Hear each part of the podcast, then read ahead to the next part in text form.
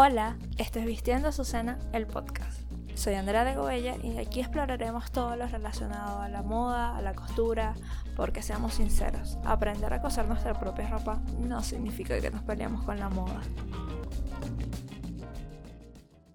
Hola chicos, esto es Vistiendo Azucena, el podcast. Soy Andrea y en este primer episodio quería que conocieran un poco acerca de qué iba a tratar este podcast, acerca de mí. Decidí empezar este podcast porque cuando empecé a coser me di cuenta de que no encontraba ninguna plataforma donde encontraba ningún contenido que realmente me identificara. La mayoría de los blogs de costura, los tutoriales de todo lo que tenga que ver con contenido de costura y de diseño, tenía que ver con los blogs de mamá, los blogs de manualidades, de amas de casa o de ropa que no tiene forma y que a mí no me provoca ponerme. Y no es que tenga algo de malo, solo que no era para mí, era para tal vez un montón de gente que sí se siente identificada, que sí está en esas etapas de su vida, pero no a mí.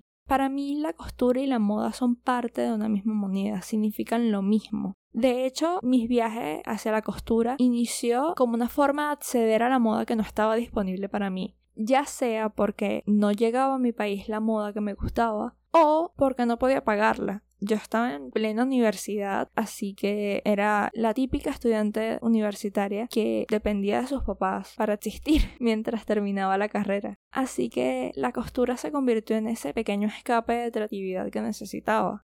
¿Cómo empecé a coser? Empecé a coser en plena crisis existencial llamada la tesis. Todo estudiante universitario sabe de qué estoy hablando. Porque a pesar de que siempre quise aprender a coser y de niña era la típica chica que dibujaba prendas en la parte de atrás de sus cuadernos, nunca pude aprender a coser. Mi abuela cosía espectacular, cosa espectacular todavía, pero nunca me enseñó. Recuerdo que yo le tomaba prestadas los retazos de tela que le sobraban para hacerle ropa a la Barbie a mano, pero más de ahí no hacía más nada y hacía bisutería y cosas para mí, pero no relacionaba a la ropa o a la costura. Así que en esa crisis existencial decidí comprarme mi primera máquina de coser que todavía conservo y es que yo no sabía nada, ni siquiera me puse a investigar en internet, en Instagram, en algo. No, yo estaba hablando con una persona y dije, yo me voy a comprar una máquina de coser. Fui con esa persona a una tienda de electrodomésticos donde yo había visto en algún punto que estaban vendiendo una máquina de coser con mi mamá. Así que llegué y no había. Y esa persona se acuerda como a la media hora de salir de la tienda que tenía un familiar que se había ido del país y que estaba vendiendo sus cosas de costura, que tenía una máquina, que tenía un maniquí y un cofrecito verde con accesorios. Lo compré todo. Fue una Singer Ingenuity, maniquí que eventualmente se llamó Azucena y un cofrecito verde que todavía uso con algunos hilos y agujas y ese tipo de cosas.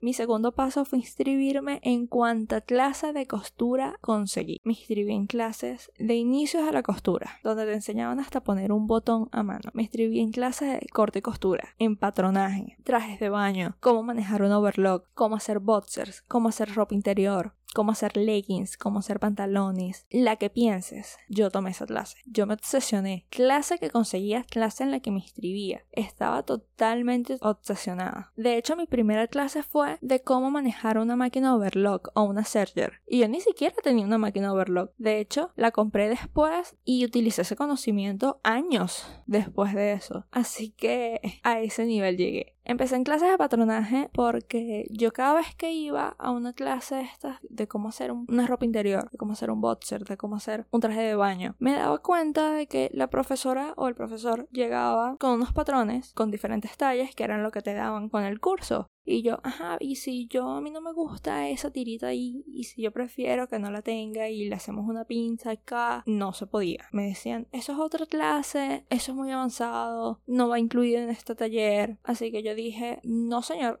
yo me inscribí en una clase de patronaje porque yo quería hacer lo que a mí me diera la gana con mi ropa. Entonces, qué fastidio. Yo hacía un curso de traje de baño y me tenía que hacer ese traje de baño 10.000 veces porque no sabía hacer otro. Entonces, no, yo me inscribí en clase de patronaje me volví un as, porque es que saliendo de la clase yo agarraba y me devoraba la guía y libros que conseguía, que compraba. Entonces, yo hacía, por ejemplo, te enseñaban tres mangas hoy y yo llegaba a mi casa y hacía todos los tipos de mangas. Los hacía tres veces diferentes. ¿Qué tipo de cosas me gusta coser? Me gusta coser ropa. Suena un poco tonto, pero es que con la costura puedes hacer de todo, desde cojines del sofá hasta el juego de sábanas de tu cuarto. Entonces, mm, yo a mí me gusta coser ropa. Y sé que va a sonar un poco egoísta, pero me motiva extra coser ropa para mí. No quiere decir que no me guste coser para otra persona, sino que si es para mí me va a motivar muchísimo más, lo voy a hacer con muchísimo más amor, o si es para alguien a la que quiero, pero es tan gratificante pensar en un vestido,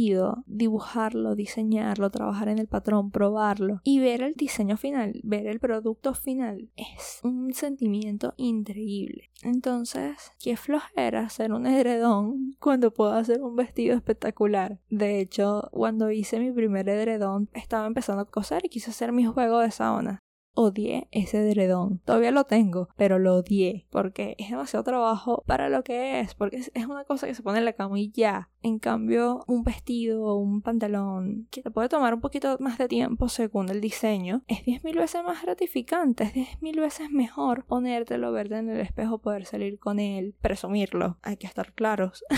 pero un juego cuarto, que flojera.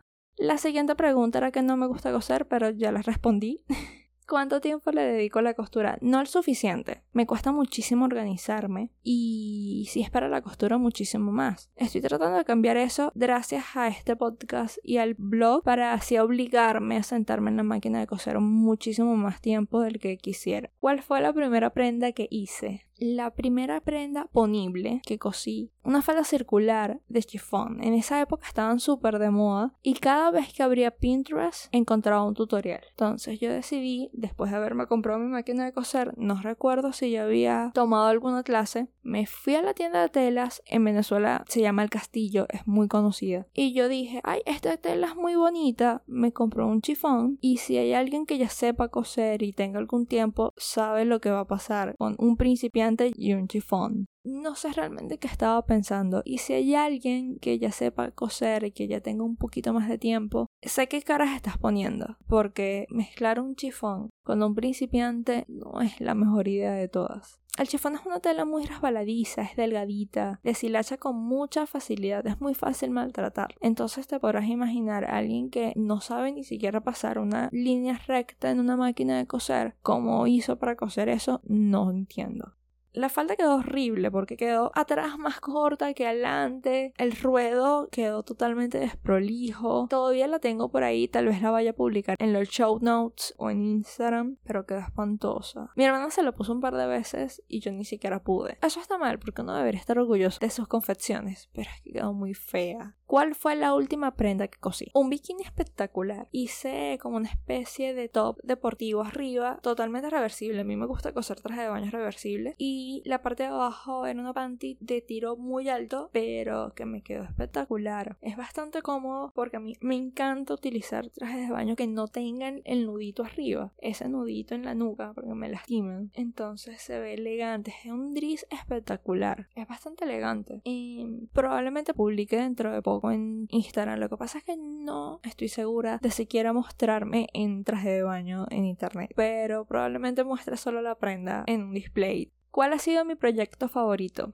El vestido que hice para la boda de mi amiga Laura. Se casó en diciembre. Yo sabía que quería coser algo, pero no sabía qué ponerme. Estaba entre dos outfits. Estaba entre hacerme una blusa para una falda que ya tenía, una falda dorada, plisada, espectacular, que llega un poquito más abajo de la rodilla, o hacerme un vestido. Así que, como muy buena invitada, lo que hice fue preguntarle a la novia ella le gustó la idea del vestido. Está inspirado de un vestido que utilizó Hailey en Mother Family en la boda de Michi Camp. Es un vestido espectacular, tiene un cuello en B, el vestido de Hailey tiene un cut out en la espalda, yo no se lo puse, y una falda un poco vaporosa en, un, en una tela bastante liviana, con bastante fluido, con bastante caída. Así que empecé mis dibujos, empecé mis esquemas de qué era lo que quería y lo que no, cómo quería la falda. Me dirigí al castillo, como siempre. Escogí una tela negra con flores blancas y pequeño trozo de cuero falso, porque la moda no debería hacer sufrir a ningún ser vivo. Me dirigí a mi casa y después de llegar, porque no está cerca el castillo de mi casa, y me di cuenta que se me olvidó comprar la tela del forro. Yo no le iba a poner forro a la falda, sino al corpiño. Entonces me puse a pensar y yo, ay, tú siempre, Andrea, ¿por qué? Porque siempre lo arruinas. Hasta que me calmé, dejé de ser tan dura conmigo misma y me di cuenta que tenía tela en mi casa. No del mismo color, no era negra, pero tenía, creo que era raso, raso azul. Y lo gracioso fue que yo empecé con el forro para ver si había algún desperfecto con el patrón que había diseñado, que efectivamente pasó, y tuve que coser una parte en azul rey, ni siquiera el azul oscuro que podía como flashearse, no, era azul rey. Igual no se veía, eso va por dentro, pero es súper gracioso cuando me quito el, vestido y es azul oscuro y azul rey por dentro cuando el vestido es negro. Con una falda casi columna con cuatro tablones, dos adelante y dos atrás, que le dan fluidez al vestido. El corpiño duré muchísimo tiempo planchando porque le hice una especie de alforras, slash, pliegues, slash, no sé cómo llamar eso, que también va a estar publicado en el show notes y en el Instagram, que quedó espectacular. Estoy muy orgullosa de ese vestido, es realmente hermoso.